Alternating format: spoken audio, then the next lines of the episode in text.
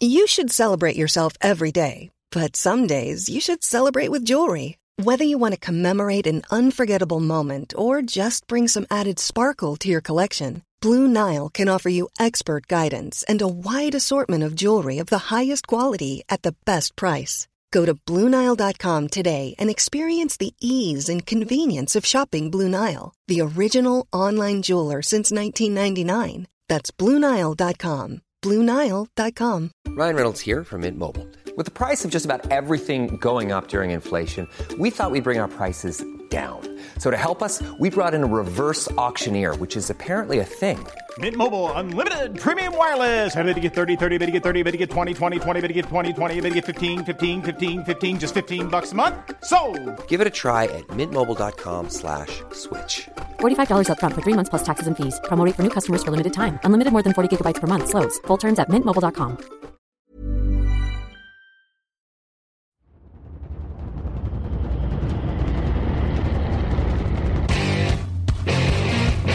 What time is it now? Time is it now? Talk to that. Talk to that. What time is it now? What time is it now? Got gun, Hulk left slot. Dixie left, T left. Mercedes, wide chip, Ricky. Fever left, 75, Katie, Omaha. Quick, go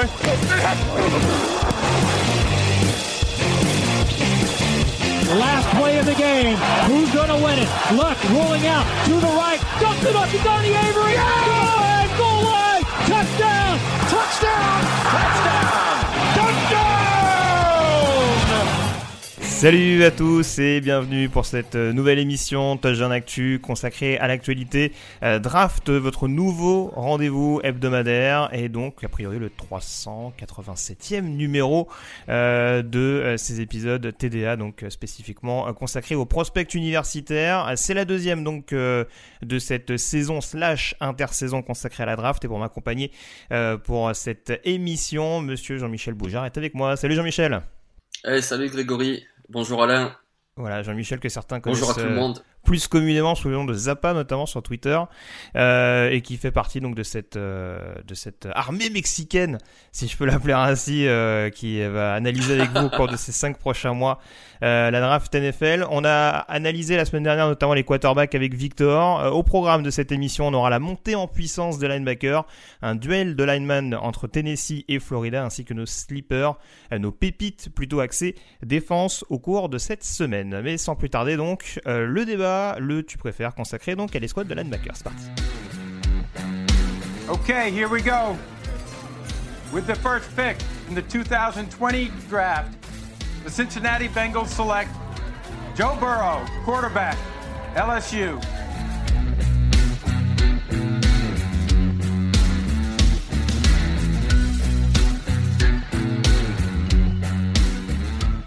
Avec donc, euh, je le disais la semaine dernière, on s'était euh, penché sur euh, celui qui était susceptible de devenir le quarterback numéro 1 de cette classe à venir.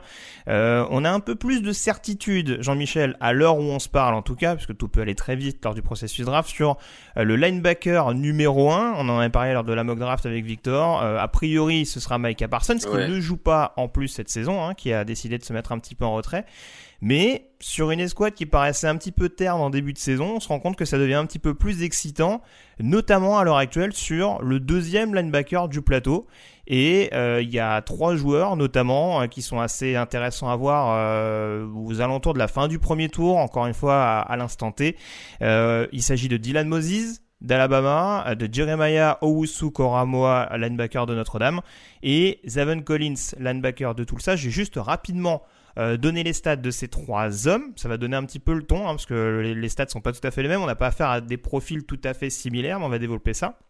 Alors, euh, avec dans l'ordre alphabétique, donc Zaven Collins tout d'abord, c'est 52 plaquages, dont 7,5 pour perte, 4 sacs, 2 passes défendues, 2 fumbles forcés, 1 recouvert, et surtout 4 interceptions pour 2 pick 6. On a Dylan Moses à Alabama, c'est 55 plaquages, dont 5 pour perte, 1 sac, 2 passes défendues et une interception.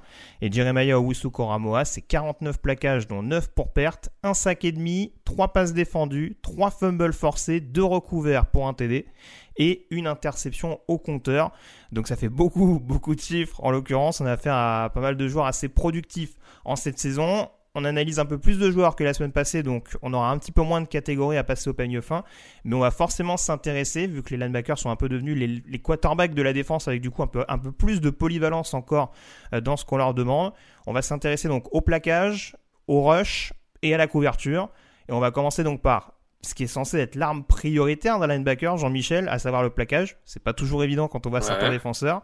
Euh, mais d'un point de vue plaqueur, si on prend ces trois profils-là, Qu'est-ce qui t'inspire confiance En tout cas, quelles sont les armes qui sont le plus à disposition euh, des prospects euh, dans ce secteur? Ah, Pour moi, c'est au niveau du plaquage, ça serait Dylan Moses d'Alabama. Pour moi, c'est le plaqueur le plus sûr. Ouais, c'est une tradition hein, du côté de Bama. Hein. C'est l'linebacker qui cogne fort. Hein. Ouais, et puis c'est le pédigré, quoi. C'est vraiment euh, la formation technique. C'est vraiment, euh, tu sens qu'ils sont bien coachés. Euh, ils font vraiment ce qu'il faut, quoi. Par contre, Jeremia Obusu Koramoa, par exemple, lui, au niveau du plaquage, je trouve qu'il a un défaut malheureusement un peu trop classique. C'est-à-dire que c'est un bon plaqueur dans l'ensemble, mais il va souvent rechercher le big hit. Mhm. Et ça, malheureusement, le big hit, quand ça fonctionne, c'est très bien, ça fait des plays très spectaculaires, mais ça fait aussi des plaquages ratés. Je pense notamment au match contre Clemson où il a raté deux ou trois plaquages de mémoire. Et pour ça, parce que justement, il veut y aller euh, à fond, il veut démonter le gars et il choisit un mauvais angle. Voilà. Donc Owusu Korama, c'est celui qui t'inquiète le plus sur les trois, en tout cas d'un point de vue euh, plaquage ou en tout cas technique pour mettre l'adversaire au sol? Oui, exactement. Alors après, le mot inquiéter est un peu trop fort. C'est quand même un bon plaqueur, il n'y a pas de souci. Mais il disons trois. Ouais, voilà. Des trois, ce serait pas le celui que je mets en premier au niveau du plaquage. Très bien. Euh, si euh, tu un petit mot peut-être sur Collins, qu'est-ce que c'est, ça te paraît relativement honnête dans ce secteur également? Ah oui, oui, oui. D'ailleurs, ça fait deux saisons qu'il produit des stats incroyables. Et puis, puisqu'on parle de plaquage, il y a aussi euh, les plaquages pour perte. Oui. Et ça, Collins, il est très très fort pour ça. Avec son gabarit, sa technique, ses lectures aussi d'angle. Donc, il arrive souvent à passer la ligne d'engagement pour aller plaquer un coureur ou saquer un quarterback derrière la ligne d'engagement. Donc ça. niveau plaquage, aucun souci. Ouais, c'est ça, c'est pour bien contextualiser. Alors on, va le développer avec les autres catégories, mais encore une fois, c'est des profils qui sont totalement différents. Moses, t'en ah, parlais un petit peu, c'est du linebacker un peu plus trapu, si je peux parler ainsi, un peu plus, un peu plus costaud. Alors que pour le coup, Collins et Owusu Koramoa vont être un peu plus sur de la vitesse et euh, sur de la capacité de rush, etc. Le rush, justement, on va en parler, hein, cette aptitude justement à mettre sous pression le quarterback, en tout cas est dangereux dans la poche, à apporter également du soutien en termes de poursuite. Euh, je le disais, c'est comme pour les quarterbacks, on cherche de plus en plus de mobilité chez les linebackers. Euh, du coup, quel profil te semble être le mieux en l'occurrence, si on s'intéresse spécifiquement à un de ces linebackers pour vraiment rusher ou en tout cas être hyper réactif pour aller chercher rapidement l'adversaire. Ah, moi là-dessus, j'irai à Notre-Dame.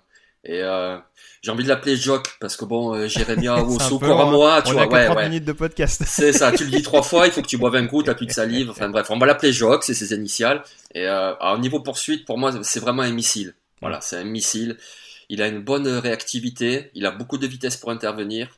C'est vraiment un linebacker, comment dire, euh, tu le mets dans le côté ouvert, le côté le plus large du terrain, et puis tu le laisses pour, pour faire la poursuite, quoi, suivant le jeu appelé, que ce soit pour aller contrer un coureur, pour euh, aller euh, justement contourner et aller à choper un quarterback. Il est très très très rapide. Au niveau poursuite, même dans, ses, dans sa réactivité. C'est-à-dire s'il faut changer de côté, on parle souvent du linebacker euh, sideline to sideline, c'est-à-dire d'un côté à l'autre.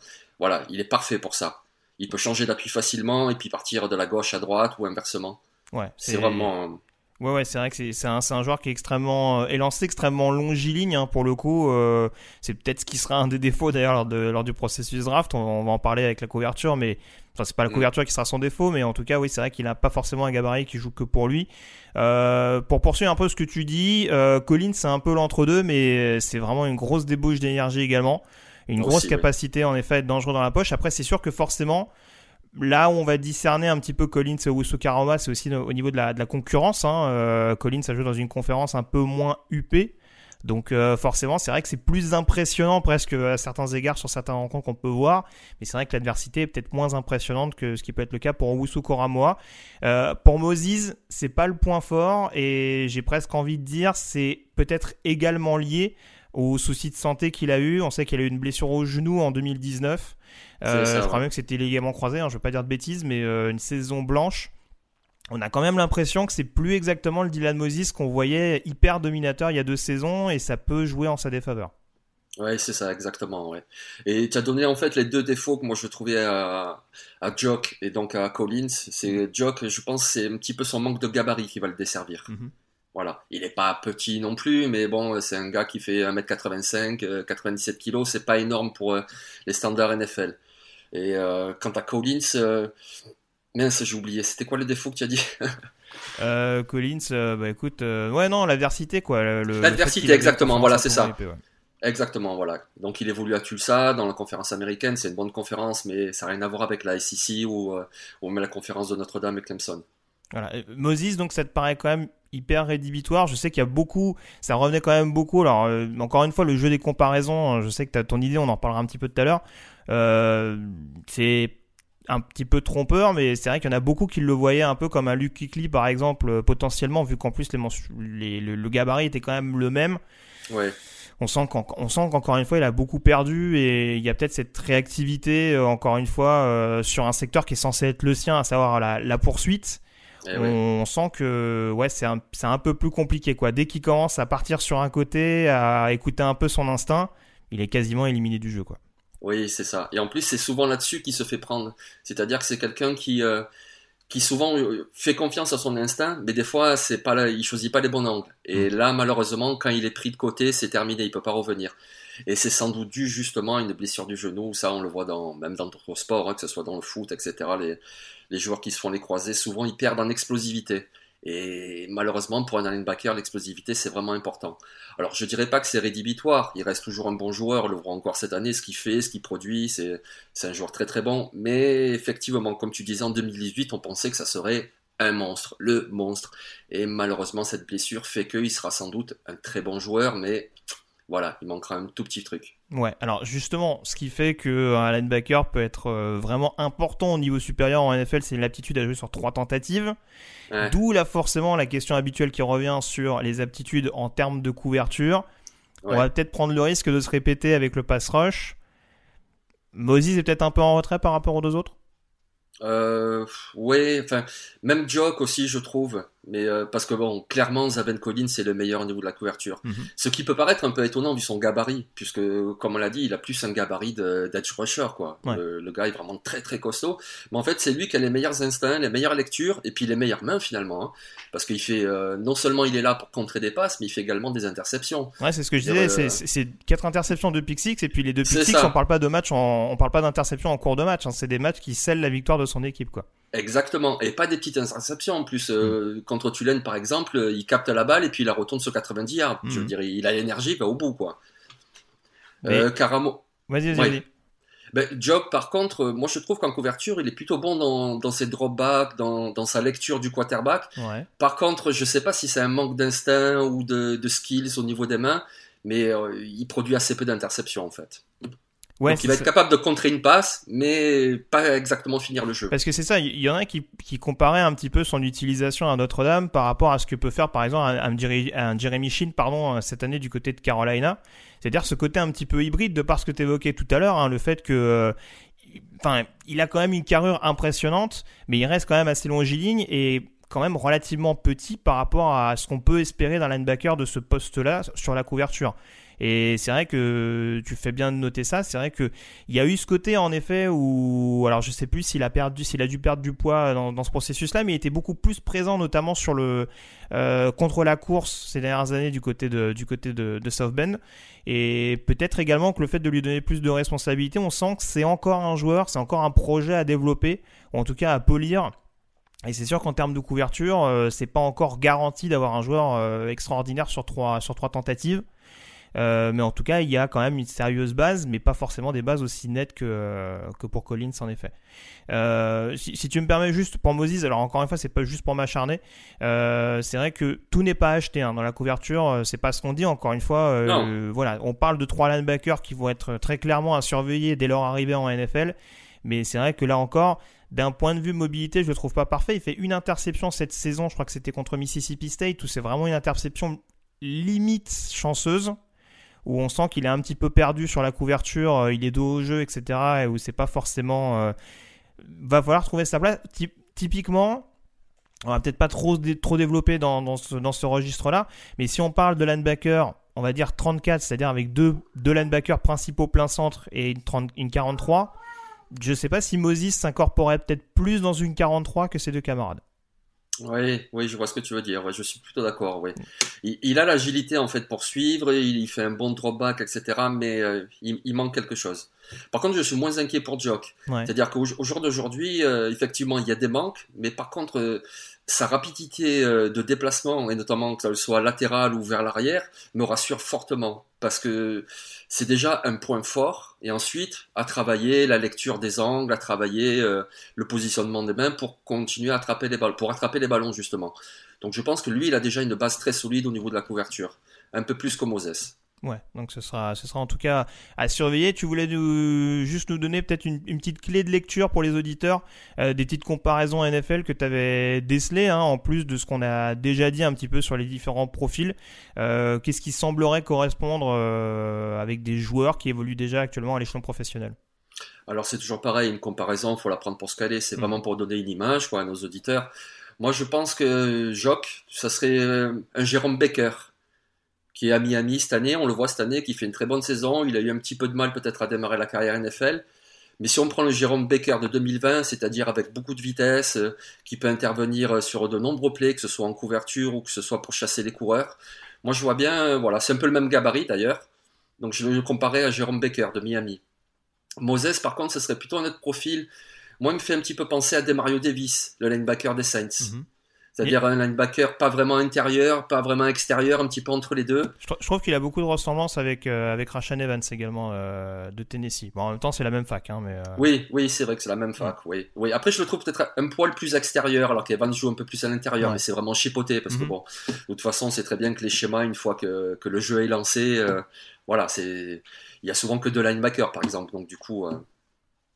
Et, quant à Xavier Collins, par contre, lui, c'est plus dur. parce que lui, il a un gabarit tellement atypique donc lui, si je devais sortir une comparaison, ce serait plus un mix, quoi. C'est-à-dire c'est un mix entre Fred Warner de San Francisco, c'est-à-dire un joueur assez grand qui est très bon en couverture, et puis peut-être avec un autre Collins, le Jamie Collins de Détroit, hmm. quelqu'un d'un peu plus costaud qui va être capable de tourner le coin pour attaquer le quarterback ou qui va aller mettre la pression.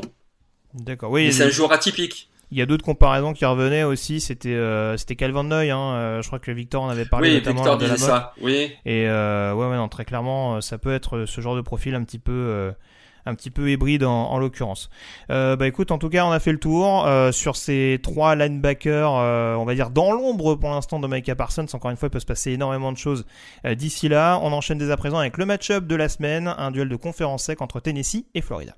Allez, c'est parti. Ladies and gentlemen, Let's get ready to rumble!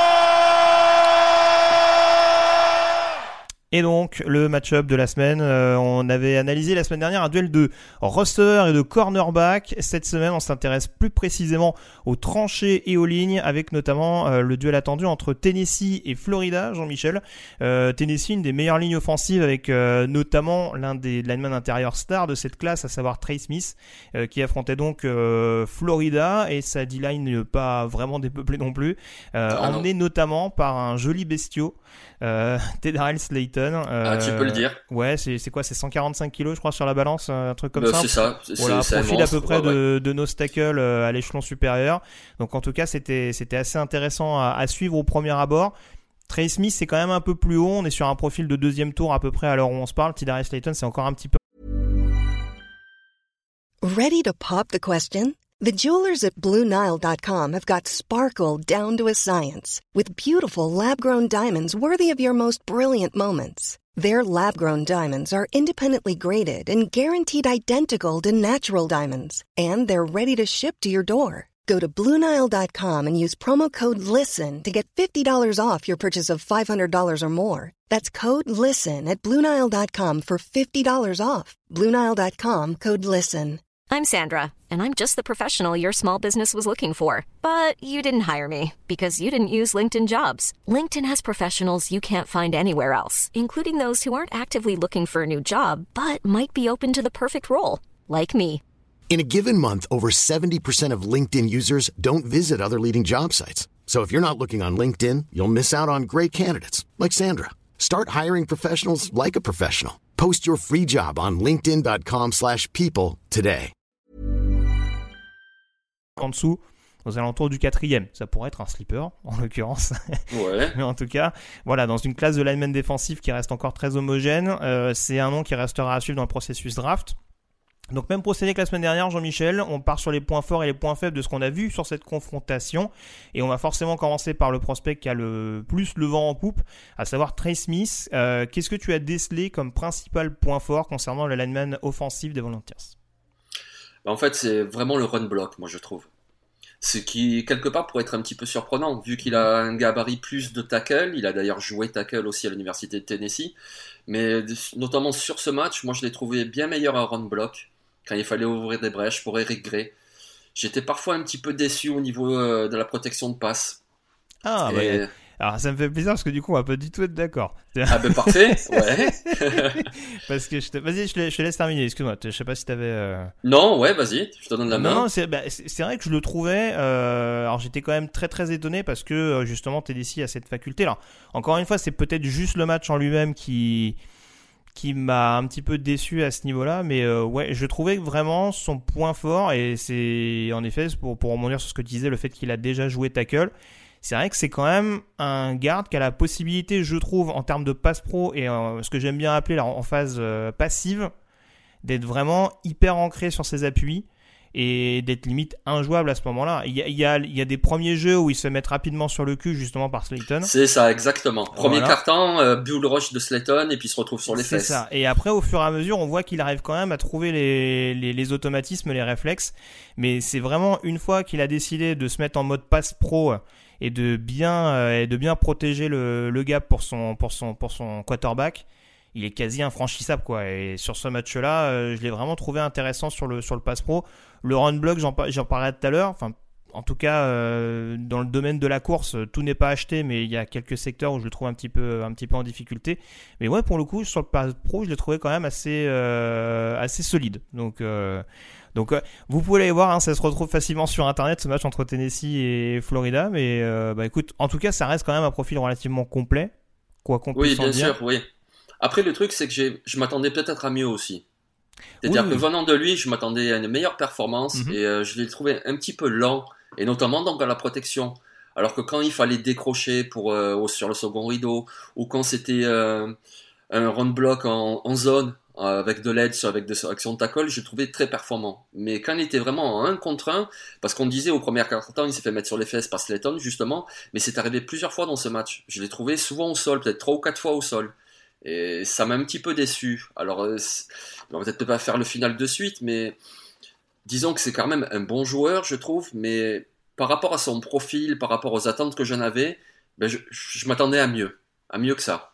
Ouais, bah alors, tu, sais quoi, on, va juste faire point fort, point faible tout de suite. On va faire le, point sur Trey Smith euh, en, en l'occurrence, mais alors moi pour le coup, ce qui m'a un peu déçu, c'est marrant qu'on ait la, grille de lecture différente sur ce match-là, mais euh, ouais, c'est justement ce côté, c'est c'est une mobilité que j'ai trouvé un petit peu. On l'a senti parfois sur des, sur les décrochages. Euh, je l'ai senti justement un peu euh, en fonction des situations. Il y a des moments où tu as l'impression qu'il tombe tout seul. Et c'est Oui, ça qui est oui, très, c'est ça qui est très fois, particulier. oui. Ouais, ouais, il, il a, je trouve, cette mobilité latérale qui lui rend pas du tout service. Et c'est pour ça, c'est ce que je disais, c'est que euh, en mode passif, en tout cas dans le côté j'attends le contact pour mieux le contrer, je le trouve assez, assez solide parce que il, il joue sur sa force, enfin sur, euh, sur ses certitudes entre guillemets. Alors que dès qu'il faut qu'il se passe en mode actif et qu'il impose justement sa force à son adversaire en mouvement, on a l'impression Ouais. que ça se gâte un petit peu plus. En tout cas, c'est comme ça que je l'ai, c'est comme ça que je l'ai ressenti. Et c'est vrai que bon, ça va être à surveiller. Juste tant qu'on parle de Trey Smith, il y a quand même un truc euh, qu'il faut souligner forcément pour les auditeurs qui ne le sauraient pas. Faut pas oublier que c'est un prospect qui a eu des soucis médicaux. Ouais. Ouais, et puis est sérieux. oui. Voilà, des sérieux problèmes médicaux. Enfin, on parle de, on parle de problèmes de. Je, je suis pas un expert médical. On parle de problèmes de, de coagulation sanguine, notamment au niveau des poumons. Ouais. Euh, donc euh, voilà, c'est le genre de facteur notamment qui occasionne des risques d'embolie pulmonaire. Donc euh, bon, on sait que c'est quand même pas le le meilleur. euh, voilà, c'est pas forcément un profil sur lequel les franchises NFL vont se précipiter ou en tout cas vont être le plus rassurés d'un point de vue long terme. Mais euh, c'est vrai que le talent est là. Après, euh, voilà, il y a aussi ces facteurs-là. Je crois que sa maman est décédée également pour des problèmes médicaux Problème aussi. cardiaque. Ouais, c'est ça. Voilà, donc c'est, c'est- ça ça fait malheureusement pencher la balance du mauvais côté pour Trey Smith. Mais euh, voilà, après, je le dis, ça reste un profil assez complet. Euh, mais voilà, faut peut-être trouver un petit peu plus de consistance qu'on n'a pas forcément toujours vu contre Florida, notamment en l'occurrence en, début de match. si on s'intéresse plutôt à Tidal Slayton sur ce match, je le disais, c'était un profil un peu moins attendu, en tout cas dans l'optique de la draft. Qu'est-ce que tu en as ressorti de cette prestation du lineman de Florida? Bah déjà c'est un monstre quoi. Je veux dire il fait 1m96 et 154 kg. Mm. C'est vraiment une grosse masse. Alors après il est très fort en bull rush, ce qui est pas étonnant vu son, son gabarit. Mais par contre je trouvais que c'était juste du bull rush.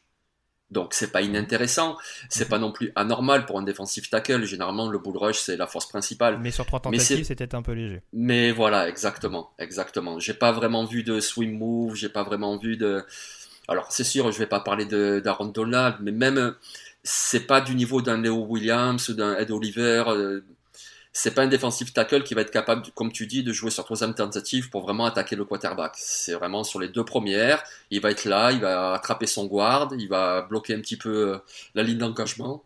Mais pour aller plus loin, pour percer vraiment la ligne, j'ai un petit doute. Après, pour moi, ça reste quand même un très bon joueur, quelqu'un qui sera sans doute drafté. Euh, disons au quatrième, cinquième tour, puisqu'il aura une place, il n'y a pas de souci. Mais ça sera pas mieux que ça, je pense. Ouais, c'est ça. Il y a, il y a encore des choses euh, qui interrogent. Je veux dire, à part si une équipe a un coup de cœur, je sais pas, le premier exemple qui vient, c'est un Devon Hamilton euh, qui avait été drafté peut-être au troisième tour par les Jaguars. Je vais pas dire oui, de bêtises. Ouais, mais ouais. on est peut-être plus dans ce profil-là de joueur un peu euh, entre guillemets discret par rapport au reste d'une autre classe, mais qui est quand même un phénomène physique et qui peut éventuellement intéresser des franchises. Après, je te rejoins, c'est sûr que il y, a un, il y, a un, côté bull rusher qui est intéressant, mais qui forcément impacte, avec en plus le gabarit qui joue avec euh, sa production euh, dans la durée, sa, sa, consistance sur tout un match. Exactement, c'est ce que j'avais noté aussi en première mi-temps. On l'a beaucoup vu et beaucoup moins en deuxième. Alors je me suis demandé si c'était une question de fatigue ou mais ouais. Mais après, honnêtement, je trouve que d'un point de vue technique, tout n'est pas acheté. Euh, alors, je n'irai pas jusqu'à dire qu'il a des mains violentes que, que j'aime beaucoup. En tout cas, je trouve que même si en effet ses moves sont pas délirants, euh, je trouve qu'il a quand même souvent des bras en mouvement pour essayer justement de, de, de, mettre à défaut euh, son adversaire. Il essaye, je trouve, quand même malgré tout de diversifier un petit peu son style. Alors c'est sûr que forcément ça marche moins bien parce que encore une fois il y a peut-être une énergie qui fait que bah il n'arrive pas forcément à mettre euh, autant de force qu'il voudrait sur chaque jeu. Mais en tout cas, c'est quand même là aussi quelque chose que je trouve d'assez intéressant. Je pense que c'est un joueur qui sans être forcément un, profil dangereux sur trois tentatives, peut vraiment être, euh, être un joueur qu'on peut développer, qui avec qui on peut avoir une base de, travail intéressante. Euh, franchement, pour un profil de 145 kg, euh, comme je disais d'emblée, c'est quand même pas le, c'est quand même pas un plot. Je trouve ah qu'il a, voilà, Il, a, je trouve quand même justement une, mm. certaine mobilité pour un, pour, pour ce genre de profil là. Et voilà, c'est sûr qu'encore une fois, faut peut-être pas en attendre monts et merveilles, notamment dès son arrivée en NFL. Mais franchement, ça peut être un, excellent profil. Et le fait qu'il euh, arrive justement à mettre en difficulté, euh, alors encore une fois, c'est de mon prisme à moi, hein, mais qu'il arrive à mettre en difficulté Trey Smith, même si c'est très tôt dans le match, et même si c'est un petit peu retombé derrière, notamment sur le pass, sur le pass rush, je me dis que bon, ça, ça, ça a quand même pose certaines bases où on peut se dire c'est que le joueur quand même a, un certain, un certain niveau, un certain potentiel et qu'encore une fois il va pas falloir l'écarter dans cette, euh, dans cette course des linemen défensifs qui certes sont moins séduisants euh, que les précédentes années. Oui, déjà, la, QV est pas terrible cette année. Ouais. Et puis, comme tu dis, quand il met l'énergie, il y a vraiment de l'énergie. Mhm. C'est vraiment, il est capable d'enfoncer, il est capable de mettre Trey Smith au sol, il est capable de. Vraiment, c'est un gros gabarit. C'est une sorte de Linval Joseph qui va, sur les deux premières tentatives, boum, voilà. Après, la question, quoi. Ouais. Après, la question, c'est de savoir est-ce qu'on en fait un obstacle un petit peu traditionnel dans une 34 ou plutôt dans une 43, comme tu le disais, l'exemple de Joseph, moi, ça me va très bien. Euh, Joseph, mm. on voit qu'il est extrêmement performant dans ce type de, profil-là. Et de la manière dont il joue également à Florida, à savoir en 43, je serais pas étonné en mm, effet mm. qu'il plug mieux, euh, il s'accorde mieux euh, dans, dans, ce genre de, de schéma défensif en, en NFL. Ah oui, en 43, ça serait très bien, excuse-moi. Même avec un profil complémentaire, par exemple, à ses côtés, avec quelqu'un d'un petit peu plus léger, un peu plus mhm. pénétrant, si tu mets Slayton à côté, voilà, ça peut faire vraiment un duo détonnant. On est, on est d'accord. On a fait le tour, en tout cas, sur ce match-up de la semaine entre Tennessee et Florida. Du coup, tu as donné un petit peu tes pistes. Euh, t'as, préféré Smith ou Slayton quand même sur ce match? Euh... Moi, je dirais Smith, forcément. Ouais, oui, disons qu'il est plus prometteur au niveau du profil. Par exemple, Smith, euh, j'hésiterais pas à mettre un deuxième tour sur lui. Slayton, non, un peu plus loin. Hmm. Mais c'est vrai que bon, je me... c'est pas un premier tour très Smith. Oui, J'attendais peut-être quelque chose euh, voilà, d'un premier tour et je pas, pas, vu ça. c'est pas deux joueurs dont la cote est forcément énormément remontée de par cette simple confrontation à laquelle tu as assisté. Non, non. On a fait le tour donc sur ce match-up. On termine cette émission avec les sleepers. Hey, it's Hunter Renfro from the Oakland Raiders, and you listen to the Touchdown Podcast.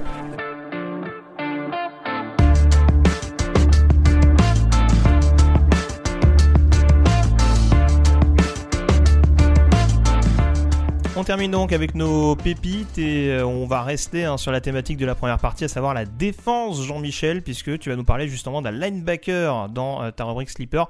On précise rapidement, un sleeper, donc pour nous, c'est un joueur qu'on ne voit pas forcément drafté avant le troisième jour euh, de la draft. Et donc, comme je disais, tu es parti plutôt sur un backer. Exactement. Je suis parti sur Justin Rice, un linebacker d'Arkansas State. Alors, faut savoir que c'est un joueur qui a été recruté comme running back. Il a d'ailleurs joué comme ça sa première saison à Fresno State. Et puis ensuite, il est passé un petit peu linebacker dans la rotation. Il jouait pas beaucoup, mais déjà, il était performant sur euh, ce qu'on appelle les plaquages pour perte. C'est-à-dire quelqu'un de très pénétrant qui arrive à passer la ligne d'engagement, de se faufiler, de plaquer euh, soit le quarterback, soit le coureur.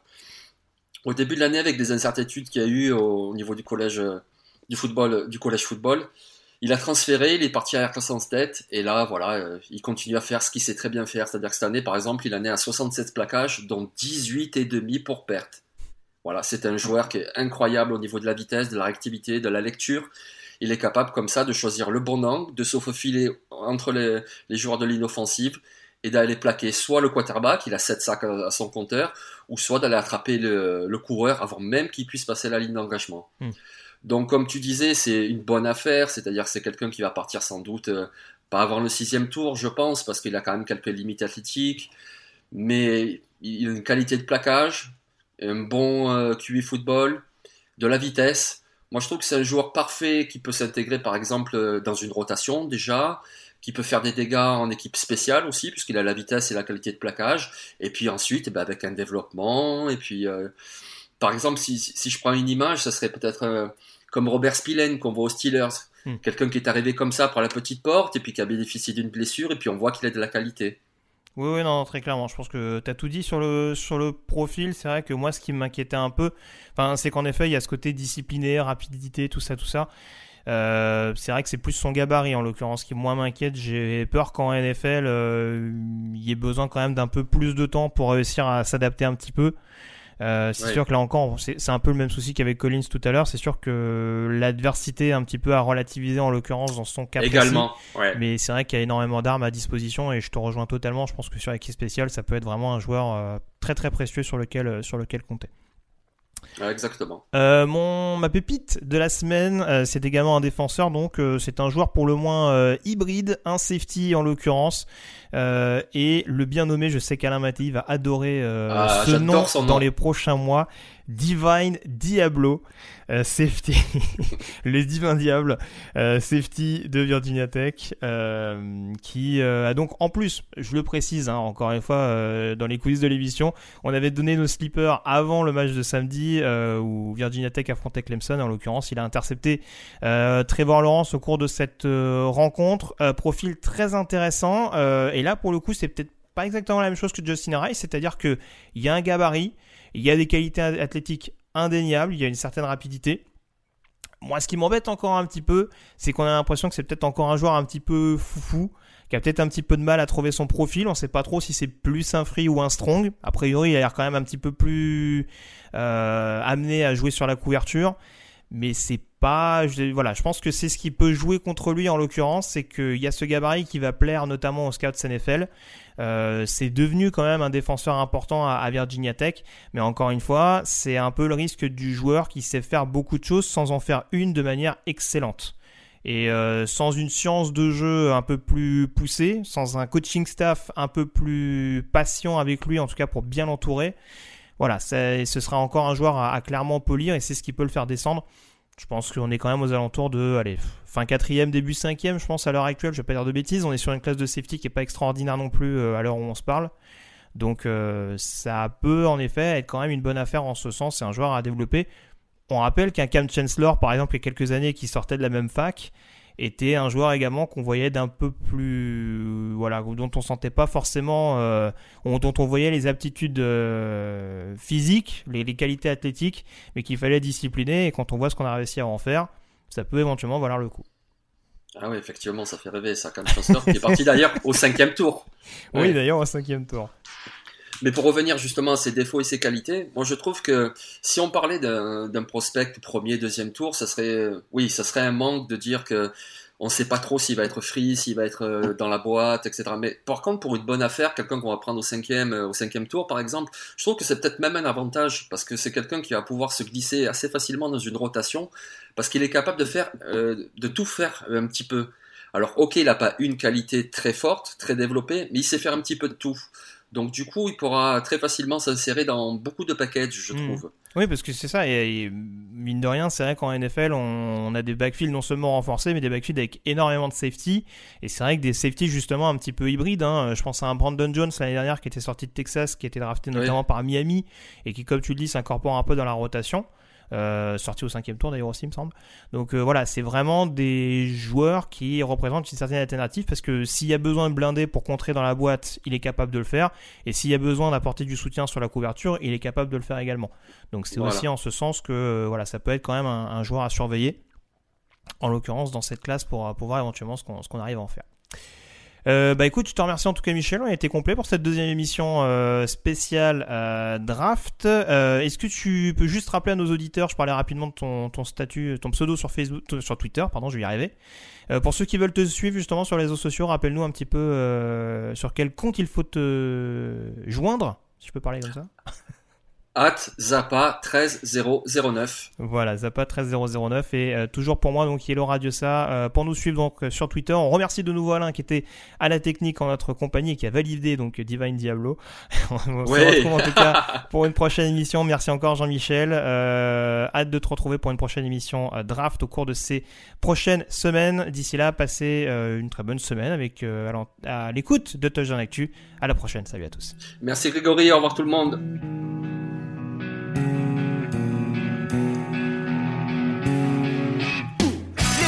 Analyses, fromage et jeux de mots, tout sur le foutu est en TDAQ.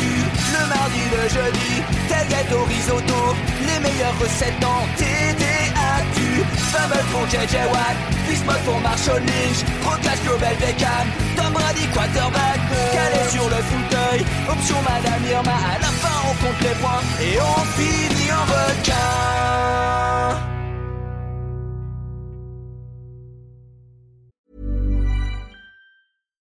deserves the best, and there's no better place to shop for Mother's Day than Whole Foods Market. They're your destination for unbeatable savings, from premium gifts to show-stopping flowers and irresistible desserts. Start by saving 33% with Prime on all body care and candles. Then get a 15-stem bunch of tulips for just $9.99 each with Prime. Round out Mom's menu with festive rosé, irresistible berry chantilly cake, and more special treats. Come celebrate Mother's Day at Whole Foods Market. Even on a budget, quality is non-negotiable. That's why Quince is the place to score high-end essentials at 50 to 80% less than similar brands. Get your hands on buttery soft cashmere sweaters from just 60 bucks, Italian leather jackets, and so much more. And the best part about Quince, they exclusively partner with factories committed to safe, ethical, and responsible manufacturing. Elevate your style without the elevated price tag with Quince. Go to quince.com slash upgrade for free shipping and 365-day returns.